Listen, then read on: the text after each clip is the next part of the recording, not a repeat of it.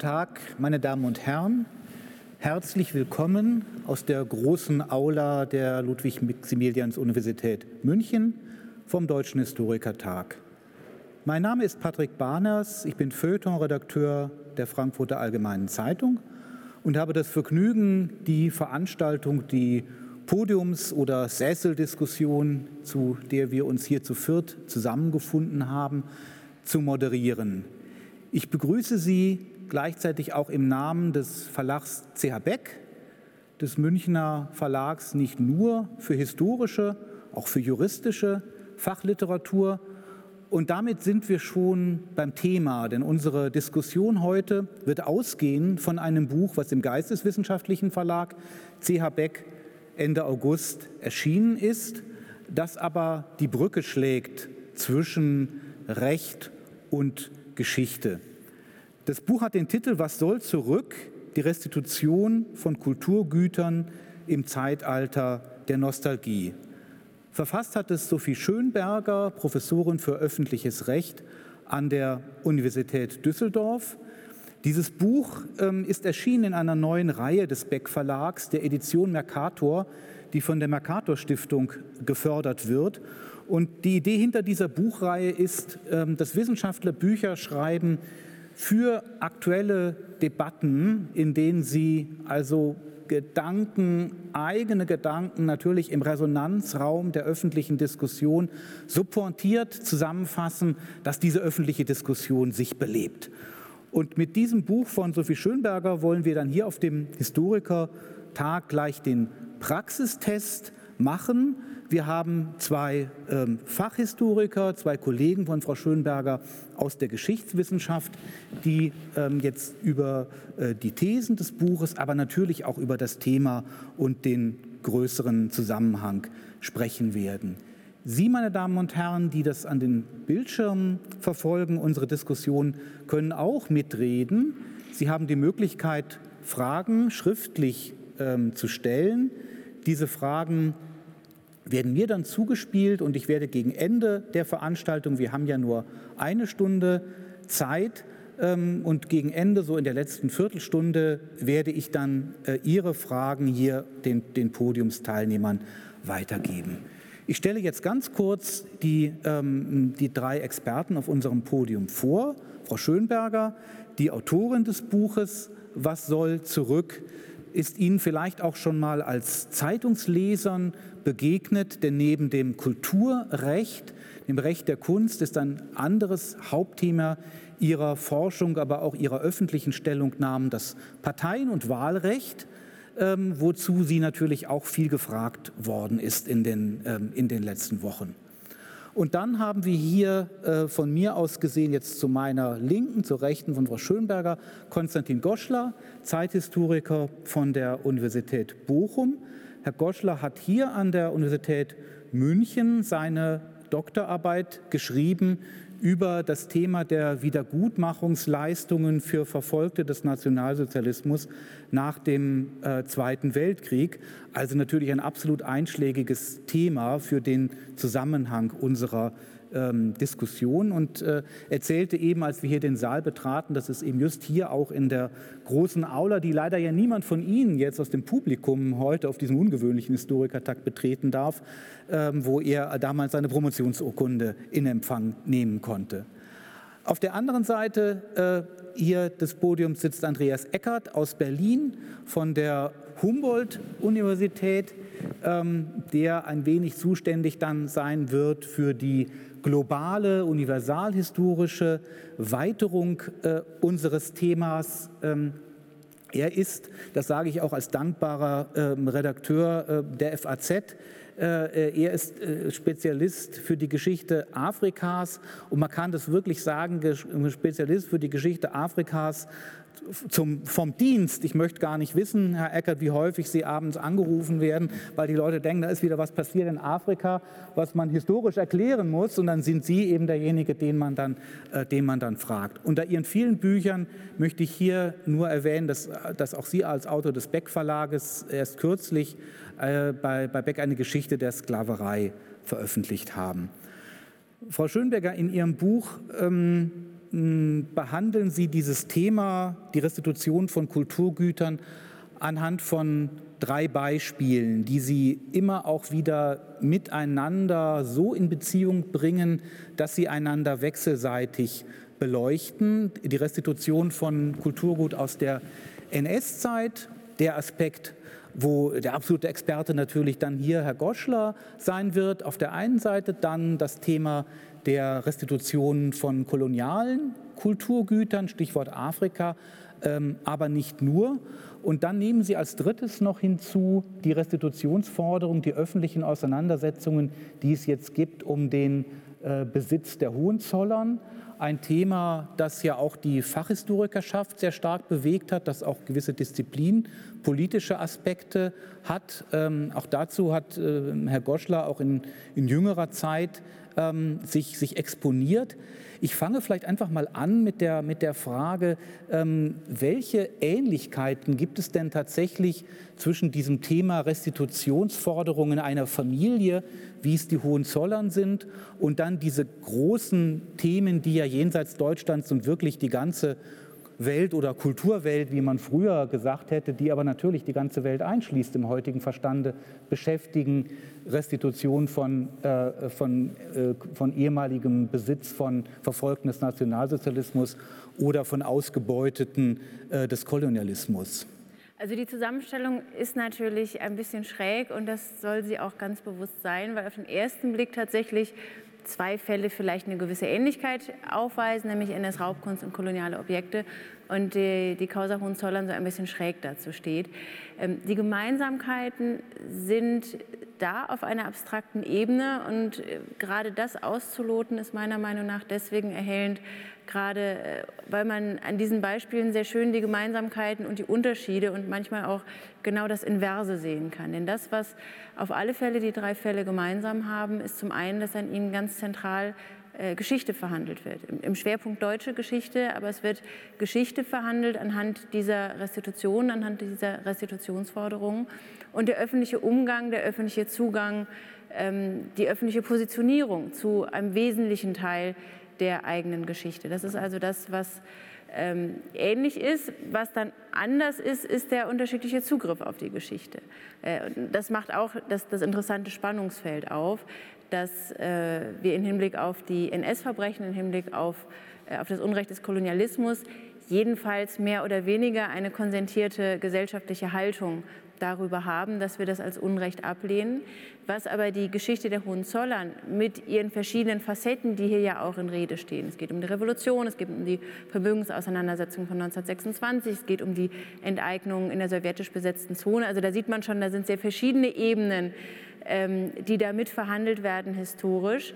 Ähm, und da ist aber die historische Bewertung alles andere als konsentiert, sondern da wird ja sehr intensiv äh, noch drüber gestritten. Im Moment sogar in, in erstaunlich intensiver Form, äh, vor allen Dingen natürlich auch äh, unter Historikerinnen und Historikern. Das ist also der eine Punkt, der die drei äh, Elemente verbindet und gleichzeitig trennt. Mhm. Ähm, und was sie natürlich auch äh, verbindet, ist diese ganz besondere Bedeutung von Objekten, von Kulturgütern und die extrem emotional aufgeladene Bedeutung, die solche Forderungen, die solche Restitutions- und Entschädigungsforderungen vor allen Dingen dann haben, wenn es um Kulturgüter geht. Also man mhm. hat das gerade an, an der Causa Hohenzollern äh, gesehen dass äh, Georg Friedrich Prinz von Preußen 1,2 Millionen Euro Entschädigung vom Land Brandenburg fordert, das war schon länger bekannt. Das hat die Gemüter aber nicht so sehr hochkochen lassen. Erst als man erfahren hat, dass es um ein Wohnrecht geht auf Schloss Sizilienhof und um äh, ganz zahlreiche Kulturgüter, die möglicherweise aus öffentlichen Museen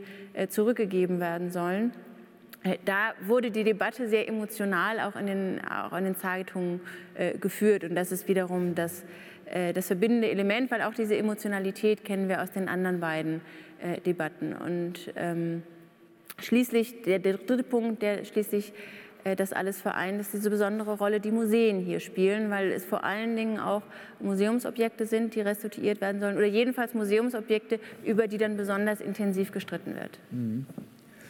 Die, äh, die Emotion äh, dieser Diskussionen kommt ja daher, dass häufig diejenigen, die einen Anspruch auf Restitution stellen, noch vor der Frage, ob, äh, ob es rechtliche Mittel gibt, dem Anspruch gerecht zu werden und ihn zu erfüllen, auf, äh, auf, auf etwas Moralisches äh, bei den Adressaten und auch bei der großen Öffentlichkeit zählen dürfen. So etwas wie eine Art selbstverständlicher Solidarität für Opfer. Ob es jetzt eben die, äh, die jüdischen Kunstbesitzer ähm, sind, die noch im glücklichen Fall persönlich fliehen konnten, sich retten konnten, aber eben ihren Besitz hier zurücklassen mussten in, in Deutschland, oder ob es die, die Bevölkerung von Benin City ist und deren, deren, deren Nachkommen, die dann heute die, die Hoffnung haben, dass diese äh, sogenannten Benin-Bronzen zurückkehren in, in, äh, an den Ort, wo sie, wo sie früher gezeigt wurden, wo sie Teil des politischen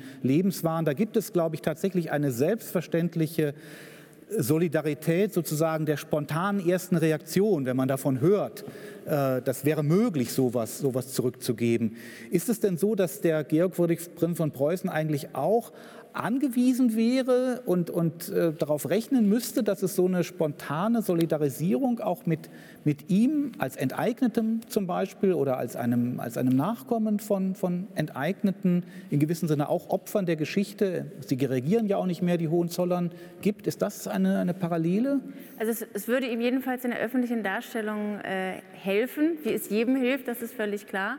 Aber es gibt, es gibt eine interessante, da tatsächlich einen sehr interessanten Unterschied, denn die moralische Deutung, die ist hier tatsächlich im, im Fall der Hohenzollern, wie ich schon gesagt habe, gar nicht so eindeutig. Dafür ist es aber die rechtliche Lage. Jedenfalls in einem Teilbereich der Forderungen, insbesondere äh, wenn es geht um, um Entschädigungszahlungen für Objekte, die äh, eben in der sowjetisch besetzten Zone enteignet worden sind. Da haben wir eine klare Rechtslage, die heute durchgesetzt werden kann. Äh, und die, ähm, die einfach auch vor Gericht erstritten werden kann. Dann kann man möglicherweise politisch äh, diskutieren, ob das für richtig gehalten wird oder nicht. Es gab vereinzelte kritische Stimmen, die sagen, na ja, was ist denn das für eine Sippenhaft, wenn er jetzt keine Entschädigung bekommt äh, wegen Sachen, die sein Urgroßvater bekommen hat. Da kann man dann eignen, ja, er kriegt die Entschädigung ja auch nur wegen Dingen, die seinem Urgroßvater enteignet worden sind. Aber da haben wir eine rechtliche Situation, ein politisches Urteil, an dem man sich abarbeiten kann. Die moralische Solidarität, wie Sie es so schön genannt haben, ist da gar nicht unbedingt erforderlich. Mhm. Ähm, hilfreich, aber nicht nötig. Mhm. Bei der NS-Raubkunst, bei den kolonialen Objekten ist es im Grunde genau umgekehrt, weil wir keine Rechtslage haben, die wirklich die ähm, heute ja in erster Linie Erben bzw. Nachkommen oder teilweise im Fall kolonialer Objekte auch nur Regierungen ähm, derjenigen, an denen das Unrecht begangen worden ist, angucken, die haben eben in aller, aller Regel gerade keine juristisch durchsetzbaren Ansprüche, sondern sind auf diesen moralischen Impuls angewiesen, mhm. weil nur auf diese Art und Weise überhaupt Rückgaben stattfinden können. Ähm, das heißt, die Moral hat hier eine, eine, ganz wichtige Funktion. Sie haben gesagt, der moralische Impuls, der ist auch in aller Regel da aber meistens eben nur auf den, äh, auf den ersten Zugriff, auf den ersten Impuls. Und der Teufel steckt immer im Detail. Und wenn man dann in die Einzelfragen geht, dann wird es auf einmal kleinteilig, dann wird es furchtbar kompliziert, dann sind die historischen Tatsachen möglicherweise nicht ganz klar, nicht mehr richtig ermittelbar. Mhm. Ähm, und dann hilft einem dieser moralische Impuls manchmal gar nicht mehr so furchtbar viel. Und mhm. das Recht ist dann aber auch nicht mehr da. Und das ist ein ganz zentraler Unterschied äh, dieser Fälle. Mhm wenn ich da mal einhaken darf, also ich hätte zwei Fragen. Das eine wäre nochmal äh, das Konzept oder der Begriff der Nostalgie. Da habe ich noch etwas Probleme für den kolonialen Kontext, das so richtig nachzuvollziehen. Also, was, also natürlich mag es auch in Deutschland noch sehr viel stärker vielleicht in Frankreich und Großbritannien Kolonialnostalgiker geben. Aber trotzdem habe ich das in diesem Kontext dieser Restitution noch nicht so ganz verstanden, was daran nostalgisch ist. Das Zweite, was vielleicht den kolonialen Fall trotzdem noch mal unterscheidet, ist, dass im Gegensatz zu den beiden anderen Themen das ja relativ neues Terrain ist, sowohl für die Geschichtswissenschaft, obwohl es natürlich schon Sachen gibt, die sind aber äh, sozusagen im Regal der Bücher, die wenige Leute lesen, geblieben. Äh, aber auch in der Öffentlichkeit war ja Kolonialismus eigentlich lange kein Thema, also ist noch relativ frisch. Ähm, das ist, glaube ich, auch noch ein Unterschied äh, und müsste noch so ein bisschen erklärt werden, wie die Wucht, die vermeintliche Wucht dieses Themas eigentlich ähm, äh, zu begründen ist. Ähm, ich habe jetzt aber noch mal eine Frage. Sie, Sie haben gesagt, okay, also die Moral ist da, aber es gibt letztendlich kaum rechtliche Instrumente. Das heißt, das Argument zu sagen, damals als diese äh, Objekte geraubt, gestohlen, mitgenommen wurden, war das alles rechtens. Das können wir heute moralisch verurteilen, aber wir haben letztendlich daraus keine rechtlichen Handhaben, äh, äh um heute noch zu sagen, Rückgaben irgendwie auch auf rechtlicher Ebene äh, äh, zu regeln. Das muss politisch oder auch moralisch laufen. Aber ist das so, weil es keine rechtlichen Instrumente geben kann? Oder ist das so, weil die eigentlich niemand, sich niemand bemüht dafür, äh, welche zu finden. Das habe ich als Nichtjurist noch nicht so ganz also, nachvollziehen also, können. Also ganz, ganz dezidiert Letzteres. Ich glaube, das ist ein häufiges Missverständnis, das zwischen, zwischen Juristen und Nichtjuristen, aber manchmal selbst innerhalb von Juristen entsteht, das Recht als was völlig Statisches und von der politischen Sphäre völlig getrenntes äh, betrachtet wird. Das ist so nicht. Das ist in, in, letztlich überholten Verständnissen von Recht, bei denen Recht irgendwie aus, allein aus Tradition heraus entsteht, äh, eine, eine Denkweise. Aber wenn wir Recht als etwas, vor allen Dingen als demokratisch gesetztes Recht, durch die Parlamente gesetztes äh, Recht begreifen, dann ist Recht eine Ressource, die letztlich äh, politische Gestaltung ermöglicht und eben auch die Ressource ist, mit der politische Gestaltung durchgesetzt werden kann. Das heißt, die Aussage, die, die richtig ist, auch, auch wenn sie frustrierend ist, also ich habe ich hab vorhin schon Herrn Goscher gesagt, ich werde dafür manchmal auf Podien so ein bisschen angefeindet, wenn ich die Rechtslage erläutere. Ich kann nichts dafür, ich lege sie so dar, wie sie ist, ich habe sie nicht gemacht. Nach unserem heutigen Verständnis, wo wir sozusagen unser, unser Recht und auch unser vergangenes Recht aus der Kolonialzeit äh, anlegen, kann man im Moment entsprechende Ansprüche nicht durchsetzen, sowohl was, äh, was koloniale Objekte angeht, als auch im Wesentlichen was, äh, was NS-Raubkunst angeht. Das heißt aber nicht, dass man das Recht nicht ändern kann. Recht ist, ist nichts Statisches. Recht ist veränderlich. Recht ist, ist ein Mittel, um im politischen Prozess andere Ergebnisse zu erzeugen. Man müsste nur den politischen Willen dafür aufbringen. Das hat Folgekosten. Zum Beispiel müsste man dann äh, darüber diskutieren, wenn auch Private zum Beispiel zur Rückgabe verpflichtet werden, ob dann Entschädigungszahlungen durch den Staat an diese Privaten äh, zu leisten sind. Aber es ist nicht unmöglich. Es braucht nur den entsprechenden äh, politischen Willen und dann natürlich noch mal eine ganz andere Form von öffentlicher Debatte. Denn auch das bedeutet Rechtsetzung im, im demokratischen Prozess, dass man wirklich in öffentlicher Debatte sich da noch mal auseinandersetzt, was ich in diesem Fall aber für einen sehr, sehr großen Gewinn halten würde.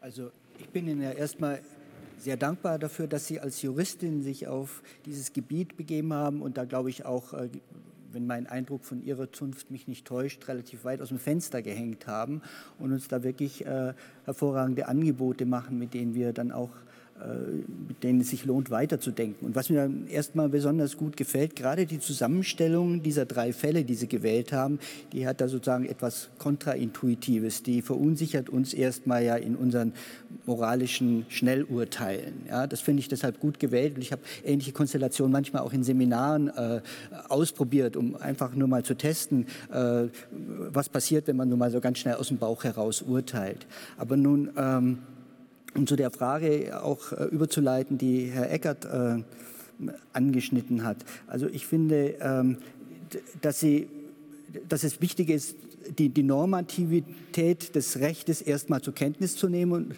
und zwar in dem Sinne, dass sie auch ein politisches Argument ist. Damit wird Politik gemacht. Es geht nicht darum, einen sozusagen einen Götzen anzubeten, sondern zu sagen, das sind jetzt bestimmte Rahmenbedingungen. Aber gleichzeitig äh, ist Recht umkämpft, es verändert sich und ich glaube, wir sind gerade in einer Situation, in der sich da etwas tut. Und das finde ich auch als Historiker spannend. Was passiert da eigentlich gerade? Also äh, das kann in verschiedene Richtungen gehen und solche Anläufe, die können auch mal stecken bleiben. Das ist ja nicht die erste Restitutionsdebatte, die wir gehabt haben. Wir haben ja etwa drei Wellen der Restitution, wenn ich richtig mitgezählt habe, seit Kriegsende. Ja. Das ist jetzt die dritte.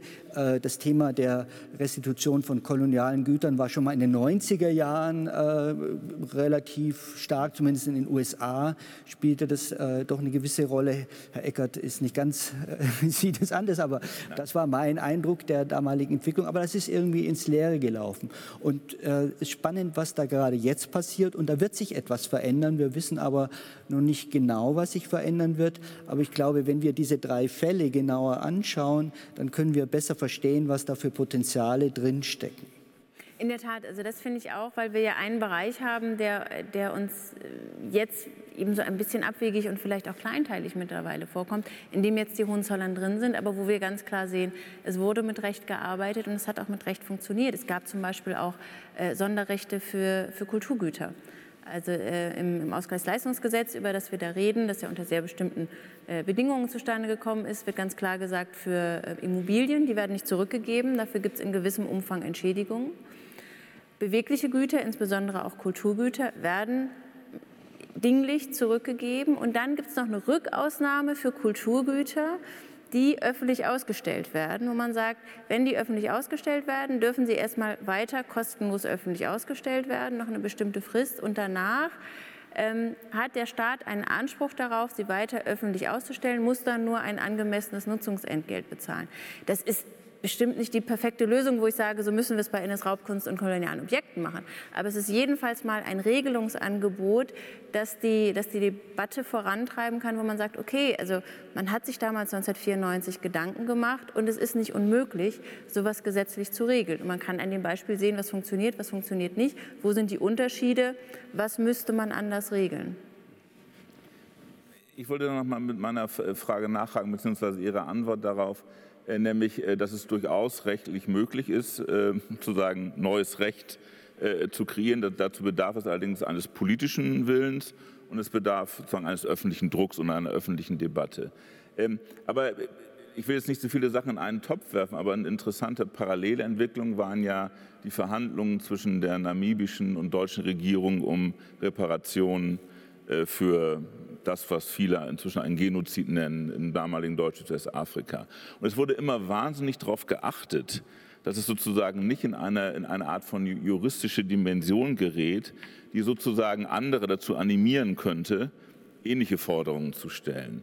Äh, äh, und das nahmen selbst internationale Züge, weil natürlich auch andere Regierungen im, im Kontext von Kolonialismus so einiges an Reparationen zu erwarten hätten. Deshalb wäre nochmal meine Frage, also wie, zu sagen, was, was bedürfte es eigentlich tatsächlich, um das äh, äh, in irgendeiner Form zu animieren oder durchzusetzen. Ähm, und daran angekoppelt ist auch eine andere Frage, wie stark spielen bei solchen Dingen dann eigentlich auch die Perspektiven der ehemals Kolonisierenden und deren Stimmen eine Rolle. Ich habe das Gefühl, dass diese Restitutionsdebatte gerade im Kontext von Kolonialismus doch sehr ich-bezogen ist. Es geht vor allem um unsere Gefühle, um das, was wir vielleicht leisten können, etc. Und dann gibt es irgendwie so abstrakte Formeln wie Herkunftsgesellschaften. Es gibt äh, sozusagen die ähm, den Willen vielleicht mit Regierungen zu verhandeln, aber alles andere ist viel zu kompliziert und passt irgendwie auch nicht dann äh, in, in, in, die äh, rechtlichen und politischen äh, Gefäße hinein, in denen Politik gemacht wird. Also deshalb nochmal die Frage an die kaltherzig denkende Juristin, was ist da überhaupt äh, äh, möglich? Oder ist das letztendlich doch wieder dann so eine politische Debatte, von der die meisten hoffen, äh, ganz im Sinne einer Politik, die wir ja kennen, das irgendwie auszusitzen? Und irgendwann ist dann vielleicht auch Ruhe.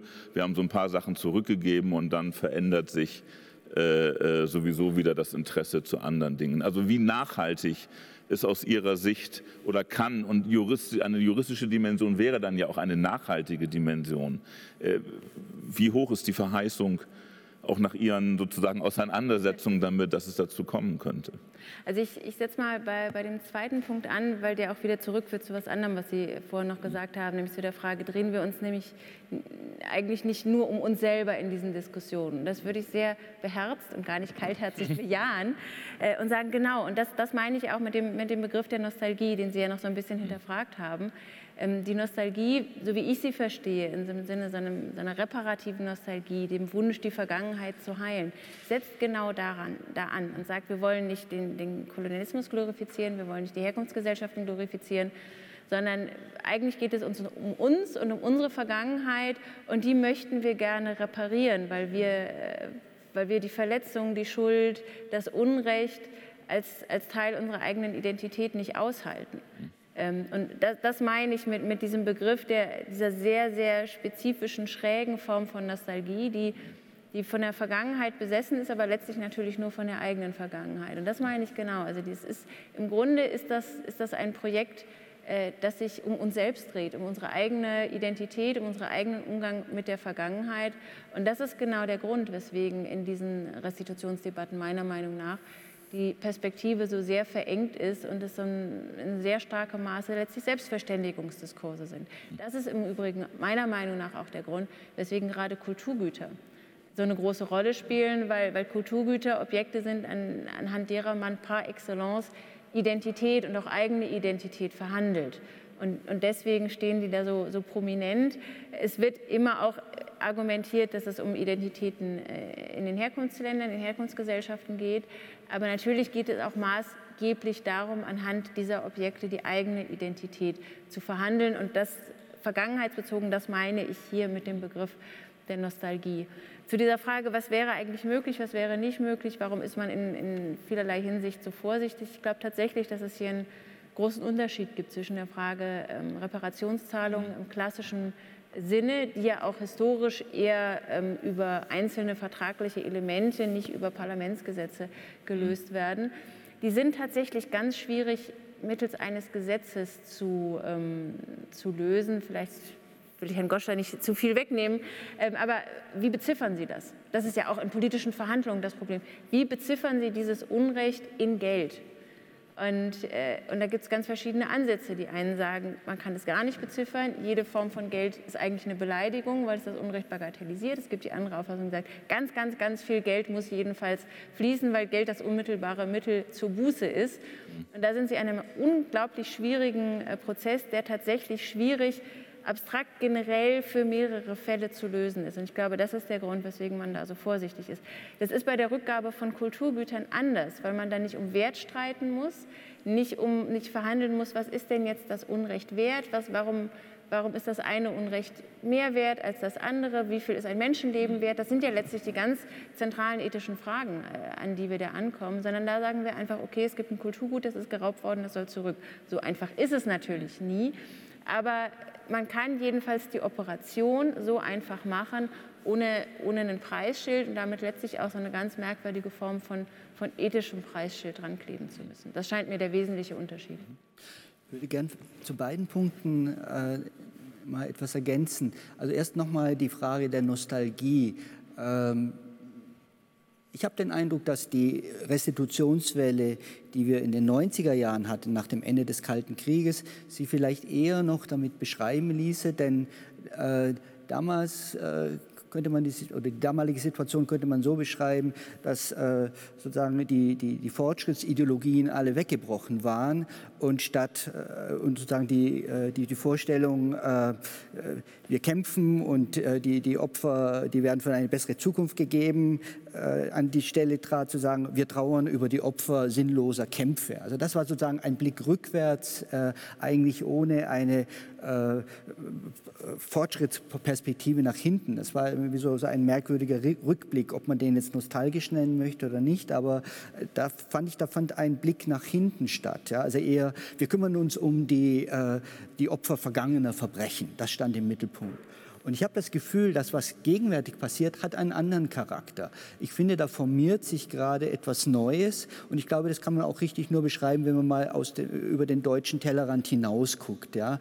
Ich glaube, wir versuchen das immer noch zu verstehen in den Kategorien, wie wir jetzt jahrzehntelang diskutiert haben, während um uns herum sich die Welt so ein bisschen verändert hat. Und von daher glaube ich, dass, äh, wenn, und das hat sich ja eben schon in Ihrer Diskussion angedeutet, dass wir, wenn wir eine Kategorie wie Nostalgie nehmen, dann bleiben wir wieder sozusagen in diesem deutschen Diskurs Diskurs stecken. Aber wir müssen, glaube ich, um zu erfassen, was da jetzt vorgeht, äh, weiter gucken. Und ich glaube, da sind ganz andere Agenten im Spiel. Und die sind, glaube ich, tatsächlich viel äh, zukunftsgewandter zugewandter, als äh, es dann sich vielleicht mit einem Begriff wie Nostalgie beschreiben ließe.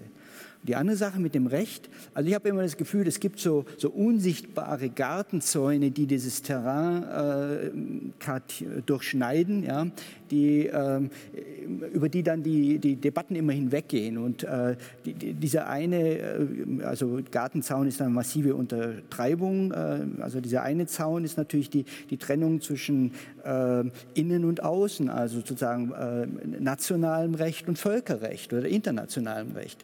Und äh, diese ganzen Verrenkungen, die immer vorgenommen werden, äh, wir entschuldigen uns schon ein bisschen, ja auch schon, aber ja, und, und ja, vermeiden irgendwie etwas zu tun, was in Richtung auf einen Reparationsdiskurs hinleiten könnte, hat genau damit zu tun, dass äh, dann sofort alle völkerrechtlichen Warnlampen aufleuchten. Äh, das sind überwiegend Juristen, ja, die das tun. Und das Interessante ist, dass als Konsequenz dieser Vermeidungsstrategie, die daraus resultieren, äh, sich äh, die Politik in einen unglaublich kulturalistischen äh, Jargon eingehüllt hat und jetzt also sozusagen einen Anerkennungsdiskurs führt und äh, Versöhnung und so weiter und so fort. Also lauter Kategorien, die alle nicht justiziabel sind, ja, weil ähm, vermieden werden soll, dass man jetzt also irgendwie völkerrechtliche Aussagen trifft. Denn die ganzen erfolgreichen äh, Programme der Restitution, die hatten immer ihren Ausgangspunkt im Grunde genommen davon, dass in Deutschland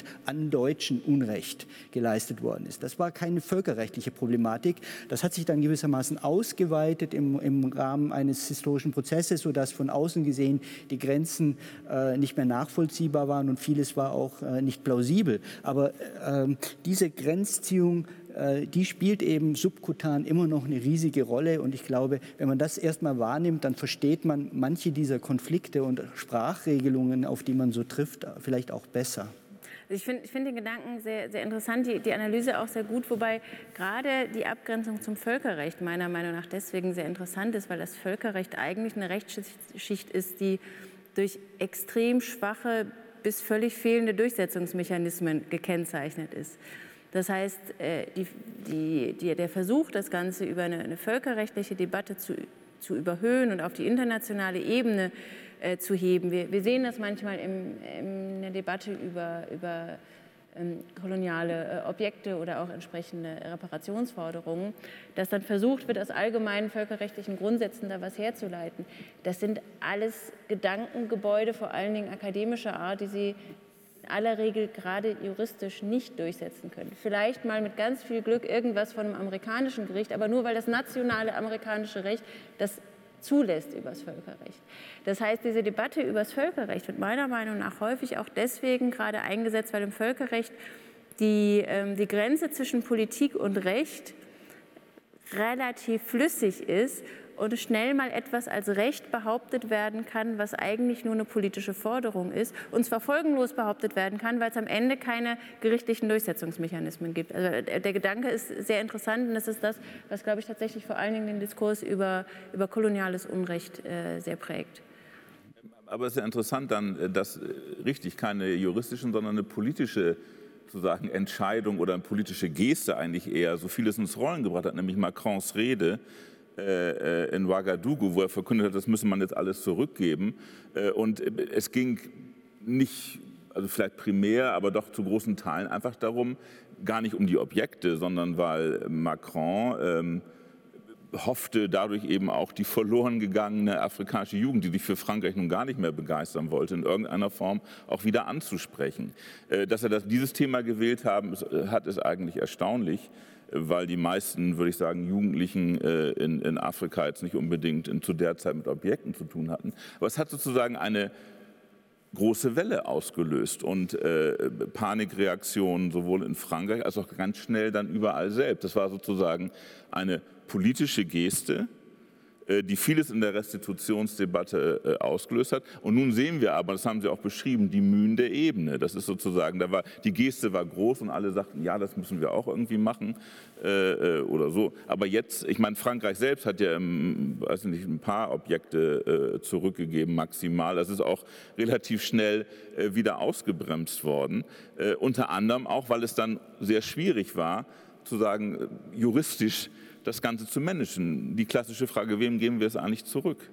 Äh, äh, und das ist, glaube ich, eines der Hauptprobleme in der Debatte jetzt, weil immer noch das eigentlich nur sozusagen von einer staatlichen Institution an die andere gegeben werden kann. Das heißt, Ansprechpartner, auch für Museen ist, soweit ich das verstanden habe, sind die Regierungen äh, der jeweiligen Länder. Was natürlich dann intern in diesen Ländern, das haben wir auch schon mehrfach beobachtet, auch in, in Namibia etwa bei der Rückgabe einiger Güter äh, zu starken Verwerfungen führt, mit dem Effekt, dass man dann hier wieder sagen kann, seht ihr, ich meine, die können sich nicht mal einigen, dann bewahren wir die doch lieber hier. Ich glaube, deshalb ist es wahrscheinlich so wichtig, da und eine der zentralen Aufgaben in Zukunft da auch rechtliche Modi zu finden, äh, die es ermöglicht, auch sozusagen mit anderen äh, Instanzen zu sprechen äh, als mit Regierungen. In der Tat, also es gibt Einzelfälle, also die Stiftung Preußischer Kulturbesitz hat zum Beispiel bestimmte Objekte vor einiger Zeit an indigene Gemeinschaften in Alaska zurückgegeben, weil das amerikanische Gerecht, ja. äh, Recht das anerkennt und das eben ermöglicht. Und ähm, da ist man dann eben auch so ein bisschen auf das, auf das Recht der, der Herkunftsgesellschaften angewiesen oder muss sich jedenfalls was ziemlich Gutes äh, ausdenken, um das anders zu machen. Der Prozess fängt ja gerade erst ganz, ganz langsam an, da sind wir wirklich, stehen wir ganz am Anfang wie wir damit umgehen wollen. Umgekehrt finde ich gerade das Macron-Beispiel ganz interessant, auch um zu zeigen, wo sich wieder auch Politik mit, mit juristisch-institutionellen äh, Seiten vermischen. Denn wer in Deutschland hätte so eine Rede halten können?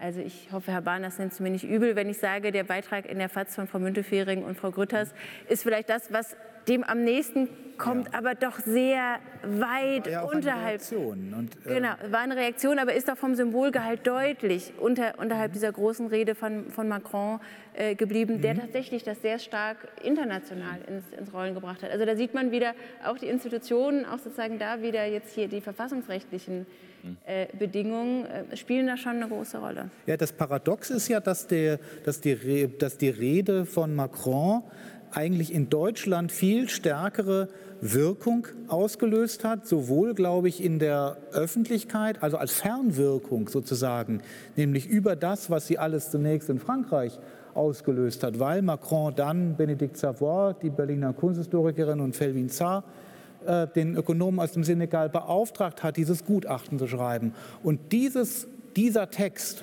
von diesen beiden Autoren, die eigentlich beauftragt waren, ein französisches Problem zu lösen, hat ja in Deutschland eine, eine riesige Resonanz in der Öffentlichkeit und eben nicht nur in der Öffentlichkeit gehabt. Und ich finde schon, dass, der, dass dieser Artikel, der, der dann in der FAZ erschienen ist von den beiden Staatsministerinnen, auch wenn er eben äh, natürlich rhetorisch überhaupt nicht messen kann mit, äh, mit Macron, ja sehr weit bereits ging, eben in, der, in Feststellungen, wir müssen, brauchen einen grundsätzlichen Kurswechsel, woraus dann auch mehr gefolgt ist ähm, als in Frankreich. Denn wie Herr Eckert, wie Sie, wie Sie ganz richtig sagen, in, in Frankreich sind dann eben sind bislang eben nur ein, ein paar einzelne Objekte aus dem Quai Branly ähm, auf eine Liste gesetzt worden, die, äh, die eben dann den dann afrikanischen Eigentümern im Staaten ausgehändigt werden sollen, während in Deutschland, äh, nach meinem Eindruck jedenfalls, wir eigentlich eine eindeutige politische Willensbekundung haben, was, was eben diese Benin-Bronzen als das, als das symbolisch stärkste Korpus in diesem äh, Kontext angeht. Es ist ja auch keine einzige im jetzt eröffneten Humboldt-Forum zu sehen,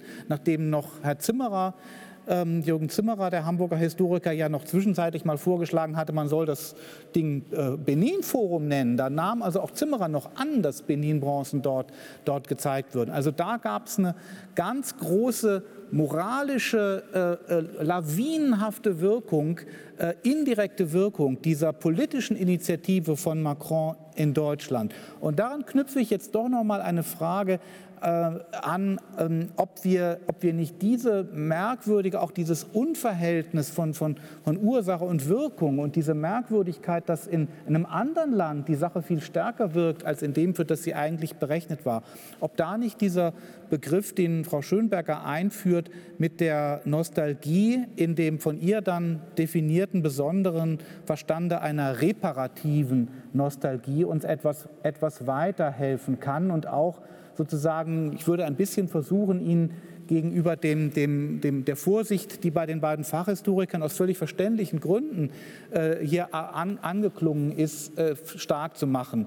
Der Witz dabei ist ja, dass Sie sagen, Frau Schönberger, diese Form der Nostalgie, die Sie da beschreiben, das ist eben was anderes als Nostalgie, wie sie etwa äh, AfD-Wähler haben, die sagen, wir wünschen uns ein Deutschland von 1980 zurück. Sie sagen, hier geht es um Wunschvorstellungen, wo im Grunde etwas herbeigewünscht wird, eine Vergangenheit, die es nie gegeben hat, aber die es hätte geben müssen, die es gegeben hätte, wenn es eben nicht den brutalen Eingriff des, des Unrechts äh, gegeben hätte. Und kann man in diesem Sinne nicht doch auch für, für unsere, unsere deutsche Diskussion, wo, wo, äh, wo jetzt alle Welt eben vom, vom, von Kolonialismus und dessen Aufarbeitung redet, äh, kann einem nicht da doch dieser Begriff etwas, etwas weiterhelfen, äh, um, um eben zu erklären, wie kommt es denn dazu, dass die, dass, die, dass die Sache heute in Deutschland offenbar diese große Plausibilität hat,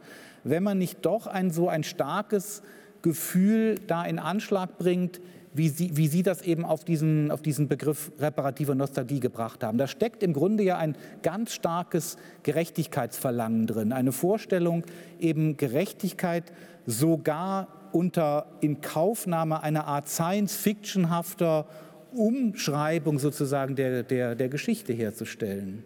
In der Tat. Und ich finde, der, der Begriff, deswegen habe ich ihn verwandt, wird, wird dann instruktiv, wenn man ihn gerade entgegensetzt äh, zu dem, was Sie beschreiben. Also der, der AfD-Wähler, unser Überspitzter, der sich, der sich die Welt von 1980 zurückwünscht, aber gleichzeitig eben, und das ist ja ein großes Thema in den Debatten, sagt, naja, diese zwölf Unrechtsjahre, äh, der Nationalsozialismus, der berühmte Vogelschiss-Vergleich von Alexander Gauland, das soll doch irgendwie unser schönes deutsches ähm, Vergangenheitsbild nicht schmälern. Also wir, wir wünschen uns eigentlich eine, eine Vergangenheit zurück, die so schön dann doch nie war, wenn man sich an 1980 zurückerinnert. Aber in unseren Gedanken ist sie wunderschön, so soll es wieder sein.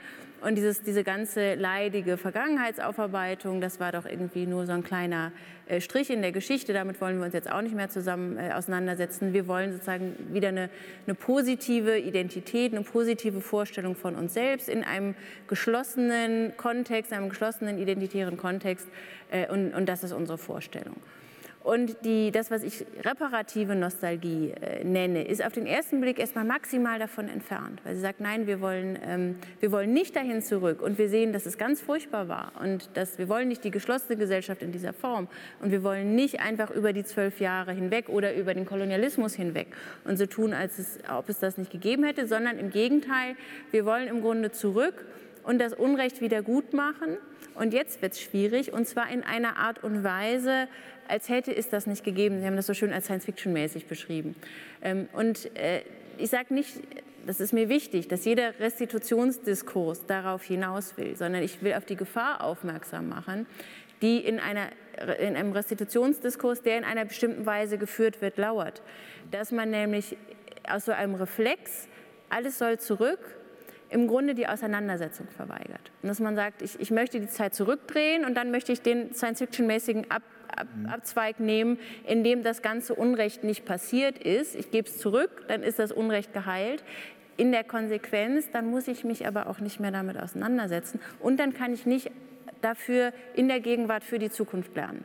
Und, und das, ist, das ist der Punkt, auf den ich aufmerksam machen möchte mit, mit diesen mhm. Begriffen, über die man streiten kann, ähm, dass da eine gewisse Gefahr drin liegt in einer Restitutionsdebatte, wenn sie in einer gewissen Art und Weise geführt wird, in der die Objekte vor allen Dingen auch als etwas gelten, was zurück soll, damit man, sich, damit man die Schuld los ist. Man wird die Schuld nicht los, wenn man, äh, die historische Schuld ist ja keine individuelle Schuld mehr, aber die historische Schuld wird man nicht los, wenn man die Objekte zurückgeht, sondern äh, Restitution ist ein unglaublich kulturell anspruchsvoller Prozess. Und, und, als solchen muss man ihn eben, äh, eben auch begreifen und kann nicht einfach die Sachen weggeben. Ich fand wahnsinnig instruktiv, wenn es auch wiederum ein etwas schräges Beispiel ist, der, der Umgang von Angela Merkel mit den Nolde-Bildern in ihrem Arbeitszimmer.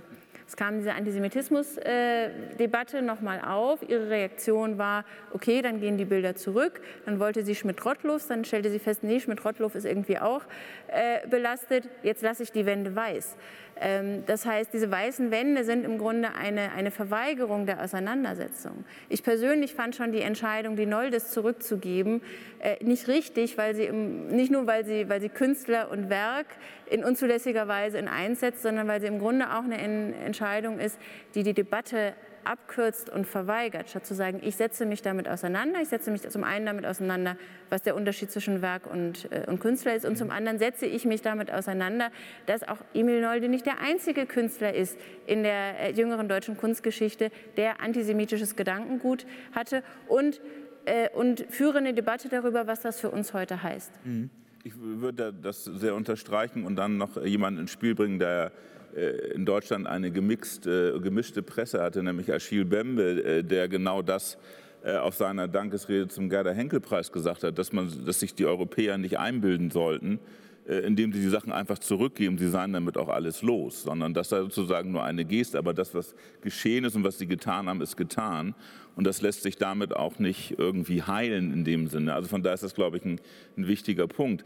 Ich würde auch noch mal ähm, vielleicht betonen, also es klingt jetzt manchmal so, als sei über Nacht aus Deutschland ein Land der Antikolonialisten geworden, die irgendwie nun nur noch über Kolonialismus nachdenken. Also im Moment ist es immer noch, glaube ich, eine relativ kleine Gruppe, die Debatte hat, wie soll ich sagen, lautstarke Protagonisten.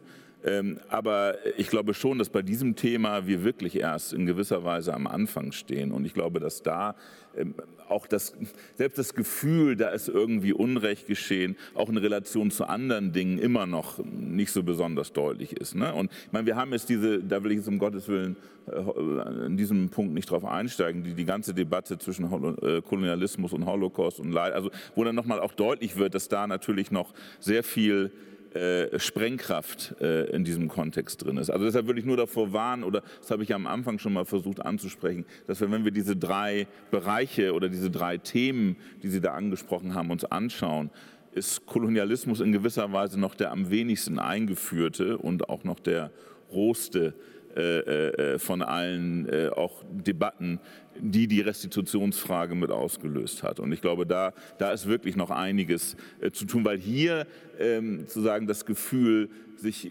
relativ schnell aus der Affäre ziehen zu können, bei vielen Verantwortlichen auch noch am größten ist. Das ist bei anderen Fragen schon sehr viel schwieriger, weil es auch eine sehr viel längere Geschichte gibt.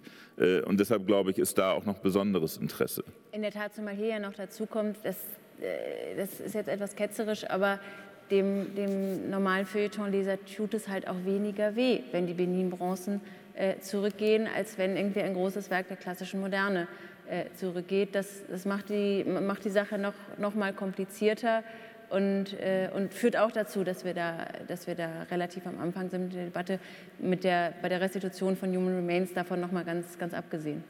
Also ich will nochmal versuchen, den Begriff reparative Nostalgie positiv äh, zu gebrauchen, damit zu spielen. Dann würde ich, dann würde ich sagen, okay, das Humboldt-Forum war der Versuch, äh, mehrere große Erzählungen miteinander zu verknüpfen, äh, sozusagen die Bredekamp-Erzählung, Aufklärung sammeln, äh, dann natürlich die, der Berlin-spezifische, wir, wir reißen den Palast der Republik ab und bauen ein Hohenzollern-Schloss hin. Da kann man sozusagen, das kann man die, die, Erzählungen könnte man zum Teil als nostalgisch beschreiben. Und dann würde ich aber äh, bei dem Begriff äh, reparative Nostalgie, die Zweckmittelbestimmung umkehren und sagen, es ging darum, die Nostalgie zu reparieren, ja, indem man äh, äh sagen, diese Erzählungen sind äh, unter Druck, unter Beschuss geraten, die ließen sich nicht mehr halten. Und jetzt stellt sich die Frage, was müssen wir jetzt rausrücken, damit wir diese Erzählungen retten können? Also das wäre vielleicht ein Angebot, um wieder einen Common Ground zu beschreiben. Aber ich möchte äh, noch mal versuchen, die drei Beispiele, die Sie eingeführt haben, noch mal zusammenzubinden.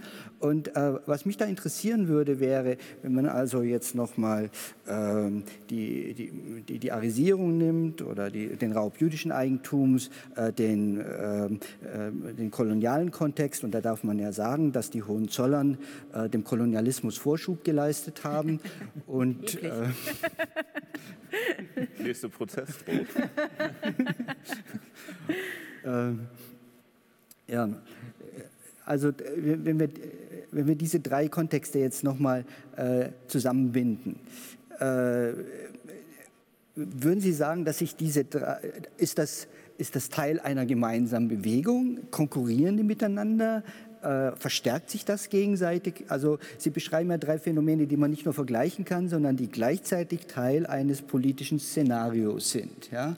Äh, was für Dynamiken entfacht äh, eigentlich diese Situation, gerade wenn wir nochmal auf die Ausgangsfrage zurückgehen, was ja für Historiker ein Luxus ist, mal darüber nachzudenken, wie könnte sich eigentlich das Recht da verändern? Also ich, ich glaube schon, dass es Wechselbeziehungen gibt. Also ich glaube, die Wechselbeziehungen zwischen, zwischen NS-Raubkunst und kolonialen Objekten und der Restitution kolonialen Objekten, die liegen relativ klar auf der Hand. Es sind unterschiedliche, äh, es sind natürlich unterschiedliche Diskurse, es sind auch unterschiedliche Zeitlichkeiten, ähm, die da eine Rolle spielen, unterschiedliche historische Entwicklungen. Aber ich weiß nicht, ob Herr Eckert mir widersprechen wird, dass, glaube ich, schon der, der Diskurs über koloniale Objekte sehr profitiert hat von den Vorarbeiten die, die im Bereich NS-Raubkunst ähm, geleistet wurden. Also ich glaube, da gibt es einen, einen, sehr engen äh, Zusammenhang, äh, der aber auch ganz klar darin besteht, bei der NS-Raubkunst sind wir jedenfalls in der Debatte sehr weit. Äh, und bei den kolonialen Objekten, wie Sie völlig richtig gesagt haben, stehen wir in vielerlei Hinsicht noch am Anfang. Und nicht zuletzt auch durch den größeren ähm, zeitlichen Abstand sind die Sachen natürlich auch ähm, viel, viel schwieriger. Ähm, die, die Causa Hohenzollern ähm, baut in gewisser Weise, ähm, glaube ich, darauf auf, je nachdem von welcher Perspektive, vielleicht auch von welcher ideologischen Seite oder politischen Seite Sie ähm, drauf gucken. Jedenfalls sind die, sind die Rückgabeforderungen etwas, was, was wir mittlerweile gut kennen und was vielleicht auch erstmal deswegen so ein, so ein Legitimitäts- Vorsprung hat, dass man sagt, naja, dass Kulturgüter äh, zurückgegeben werden, ähm, das kennen wir, das muss halt manchmal sein. Zumal, wenn es dann so juristisch untermauert, juristisch, moralisch, vielleicht weiß man das gar nicht so genau untermauert, ähm, daherkommt. Das Problem an der Debatte ist meiner Meinung nach, weswegen es auch so kontrovers diskutiert worden ist, ähm, dass da eben die Unrechtsmarkierungen nicht so klar sind, dass eben verschiedene historische Ereignisse äh, eine Rolle spielen. Ähm, wenn Sie auf die Enteignung in der sowjetisch besetzten Zone äh, gucken, da ist zum Beispiel die Linkspartei nicht ganz so klar darin, das als Unrecht zu markieren. Wenn Sie die Revolution von 1918 äh, angucken, da gibt es auch Kreise, die das vielleicht als Unrecht markieren wollen und sagen, diese ganze Vermögensauseinandersetzung ist deswegen schon Unrecht, weil es die Revolution nicht hätte geben dürfen. Ähm, das ist das Interessante. Aber umgekehrt, wenn Sie, wenn Sie mal an, an die späten 90er, frühen Nullerjahre denken, ähm, wie da die, die öffentliche Debatte war bei den ersten äh, prominenten Rückgaben von NS-Raubkunst, wie die Debatte war, als die Berliner Straßenszene von Ernst Ludwig Kirchner aus dem Brücke-Museum äh, zurückgegeben wurden. Ich sage nur die große, äh, große Schlagzeile, äh, Sie sagen Holocaust und mein Geld. Ähm, da war der Diskurs äh, auch noch nicht so ganz äh, gesettelt und noch nicht so ganz klar. Herr Barners lächelt, lächelt wissen. Leider auch in der FAZ, sagen Sie es ruhig. ähm, also das, das, zeigt aber auch, was für eine, was, was für eine große Kraft in solchen, in solchen Restitutionsdebatten liegen kann, äh, wenn man sie führt äh, und, und, und, wie eben doch auch äh, moralische Maßstäbe anhand dieser Debatten geführt werden können. Wie gesagt, bei den Hohenzollern ist es eigentlich sehr schräg, äh, weil da so viele Facetten der deutschen Geschichte über die wir dann auf einmal merken, dass wir gar nicht so intensiv darüber geredet haben, nämlich zum Beispiel über die, äh, über die Revolution und die Rolle des Adels danach, da auf einmal, äh, auf einmal eine Rolle spielen. Aber es ist, deswegen ist ja der Fall eigentlich so eine große Einladung, ähm, darüber nochmal zu diskutieren. Und ich freue mich deswegen, auch wenn ich da äh, Zuschauer am Rande bin, dass bei den Historikern da im Moment so eine, so eine lebhafte Diskussion entsteht, in der diese Fragen eben auch nochmal äh, thematisiert und erforscht und dargestellt werden. Meine Damen und Herren, die uns äh, von der Leitung des Historikertages zugemessene knappe Zeit, die dann ja zu, wie Sie gemerkt haben, sehr pointierter Argumentation auch anregt, neigt sich jetzt langsam dem Ende zu. Wir haben noch einige Minuten. Wenn jemand noch eine spontane Frage einwerfen möchte, wäre das trotz Schriftform immer noch möglich. Ähm, die würde ich dann hier auch noch ähm, loswerden. Wir haben aber eine Frage aus dem Publikum, die zwar sehr spezifisch und fast punktuell ist, aber trotzdem sehr grundsätzlichen Charakters. Und die würde ich einfach gerne ähm, allen dreien sozusagen hier äh, stellen. Da wäre ich wirklich neugierig, von Ihnen allen dreien zu hören, wie Sie diese Frage beantworten. Also unser Zuhörer Fritjof Lehmhüß fragt, Gibt es denn ein in Anführungszeichen gelungenes Beispiel für einen Restitutionsprozess? Wow. Schweigen, Brumm. Wollen Sie anfangen?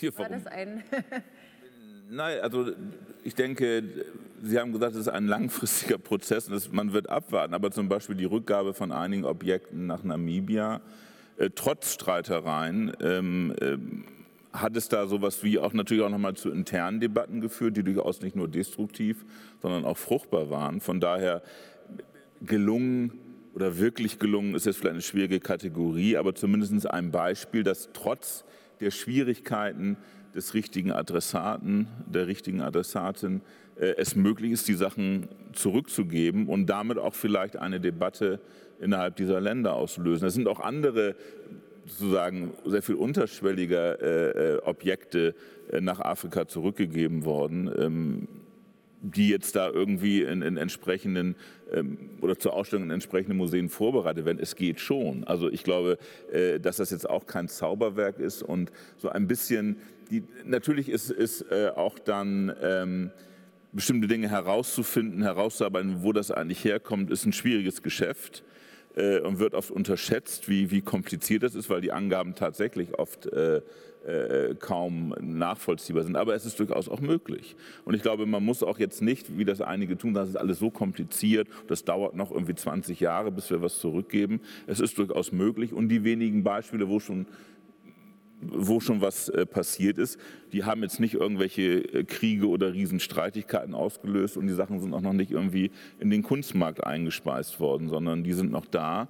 Äh, und von daher glaube ich, dass es da durchaus bescheidene Hoffnung gibt, dass dieser Prozess, wenn er dann mit Engagement und Substanz geführt wird, durchaus auch Erfolge verspricht. Also nochmal, Restitution ist schwierig, wir stehen erst am Anfang, aber es ist nicht irgendwie ein Zauberwerk, äh, sondern kann durchaus auch trotz der sehr glitschigen rechtlichen äh, Rahmenbedingungen vollzogen werden. Also es ist in der Tat, es ist vielschichtig, das wäre auch der Punkt, den ich stark machen würde. Deswegen würde ich sagen, es gibt die eine gelungene Restitution nicht, oder weil die Restitution so viele Facetten hat, dass es immer sein kann, in, in der einen Facette ist es gelungen und in der anderen vielleicht nicht.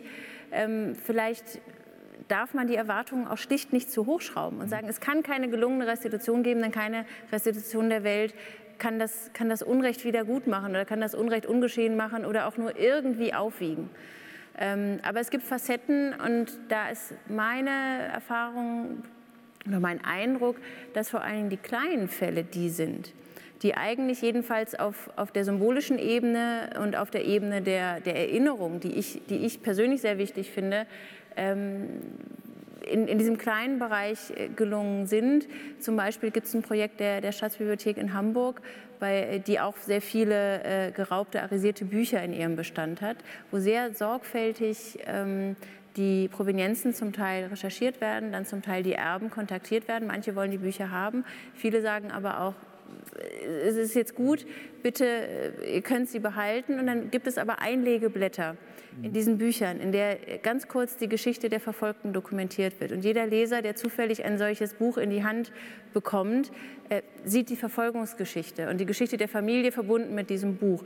Das ist jedenfalls etwas, was, was ich persönlich sehr gelungen finde, was nicht die große Restitutionsfrage lösen kann, aber was ein ganz kleiner Baustein ist, von dem ich denke, dass es Hoffnung macht. Mhm da würde ich vielleicht auch dran anschließen, das ist eine Frage des Maßstabs. Also im Grunde genommen reden wir ja von einer Rechtsfigur, die so alltäglich verankert ist und die davon ausgeht, dass man einen vorherigen Zustand wiederherstellt. Das kann man machen, wenn ich jemandem Auto stehle und dann muss ich es wieder zurückgeben, dann ist der vorherige Zustand wiederhergestellt. Aber wenn wir jetzt von äh, Situationen sprechen, in denen ganze Völker, ganze Gesellschaften zerstört worden sind, dann kann man vielleicht punktuell Eigentum erfolgreich wieder zurückerstatten. Das kann man dann beschreiben und das kann dann gelegentlich auch eher symbolische Formen annehmen, so wie Sie eben beschrieben haben, wo dann äh, vielleicht materiell gesehen auch ein Grenz Grenznutzen-Effekt irgendwann mal eintritt. Ja.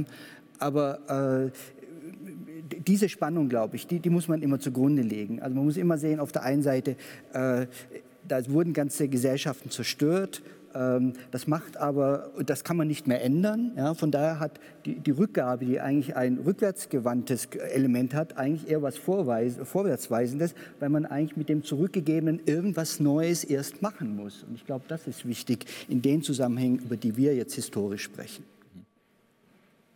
Vielen Dank. Meine Damen und Herren, Jörn Rüsen, der Bielefelder Geschichtstheoretiker, hat eine dreibändige Historik geschrieben, die in Taschenbüchern bei Fannuck und Rupprecht erschienen ist und Generationen von Studenten durch das Studium begleitet hat.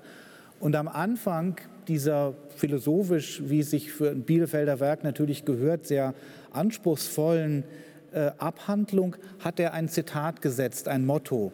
Und zwar ein Zitat aus den Peanuts, dem Comicstrip von Charles M. Schulz, das Wort von Charlie Brown.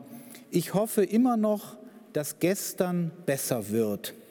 Und daran sieht man, dass vielleicht äh, die Geschichtswissenschaft bei ihren avantgardistischen Protagonisten schon mal äh, nah dran an einer Erkenntnis war, liebe Frau Schönberger, die Sie nun mit der Klarsicht äh, der Juristin uns hier präsentiert haben, wie wichtig und wie fundamental diese Vorstellung reparativer Nostalgie, also einer kreativen Erinnerung, die die Vergangenheit sogar verändern kann und sei es nur durch Schreiben von Geschichte verändern kann, äh, ist. Also ich hoffe immer noch, ähm, dass gestern besser wird. Ich fand das ganz wunderbar, als ich das in meinem Studium ähm, gelesen habe. Ich finde, es kann einen wirklich inspirieren beim Schreiben von Geschichte und beim Nachdenken über Geschichte. Trotzdem wissen wir, wissen Sie äh, alle äh, natürlich, dass auch diese Hoffnung Grenzen hat. Man kann hoffen, dass gestern besser wird, aber man kann eigentlich nicht hoffen, dass das, was man gerade erlebt hat, besser wird. Das ist so, wie es gewesen ist, wie es dann auch vorübergegangen ist in der ihm bemessenen Zeit. Also, ich glaube nicht, dass man hoffen kann, dass die Diskussion, die wir jetzt hier geführt haben, die Sie erlebt haben, ähm, besser wird. Normalerweise würde hier der Applaus erklingen. Der kann jetzt einfach nicht erklingen. Den muss ich ersetzen mit, dein, mit meinen Dankesworten. Aber wir haben wirklich auch keinen Grund, uns zu wünschen, dass Sie noch besser hier argumentiert hätten. Alle drei unserer Podiumsteilnehmer haben nun wirklich ihr Bestes gegeben. Dafür bedanke ich mich im Namen der Veranstalter, aber natürlich vor allem auch im Namen des Publikums. Liebes Publikum, Sie werden jetzt weiter auf der Konferenzplattform äh, andere äh, Gedankenexperimente miterleben, andere neue Forschungsergebnisse ähm, zur Kenntnis nehmen in den nächsten Tagen. Der Historikertag hat eigentlich ja gerade erst äh, begonnen.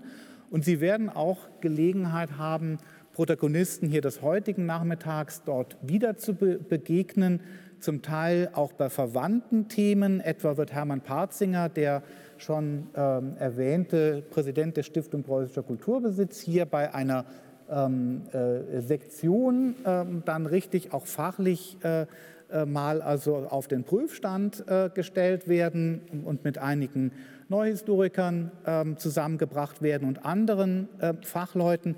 Sie werden aber auch Herrn Goschler mit einem, mit einem Talent ähm, erleben können, ähm, das, das wir uns hier nur erschließen konnten aus seinem sehr, sehr engagierten Einsatz in der Diskussion. Sie werden ihn hier als Schlagzeuger hören können.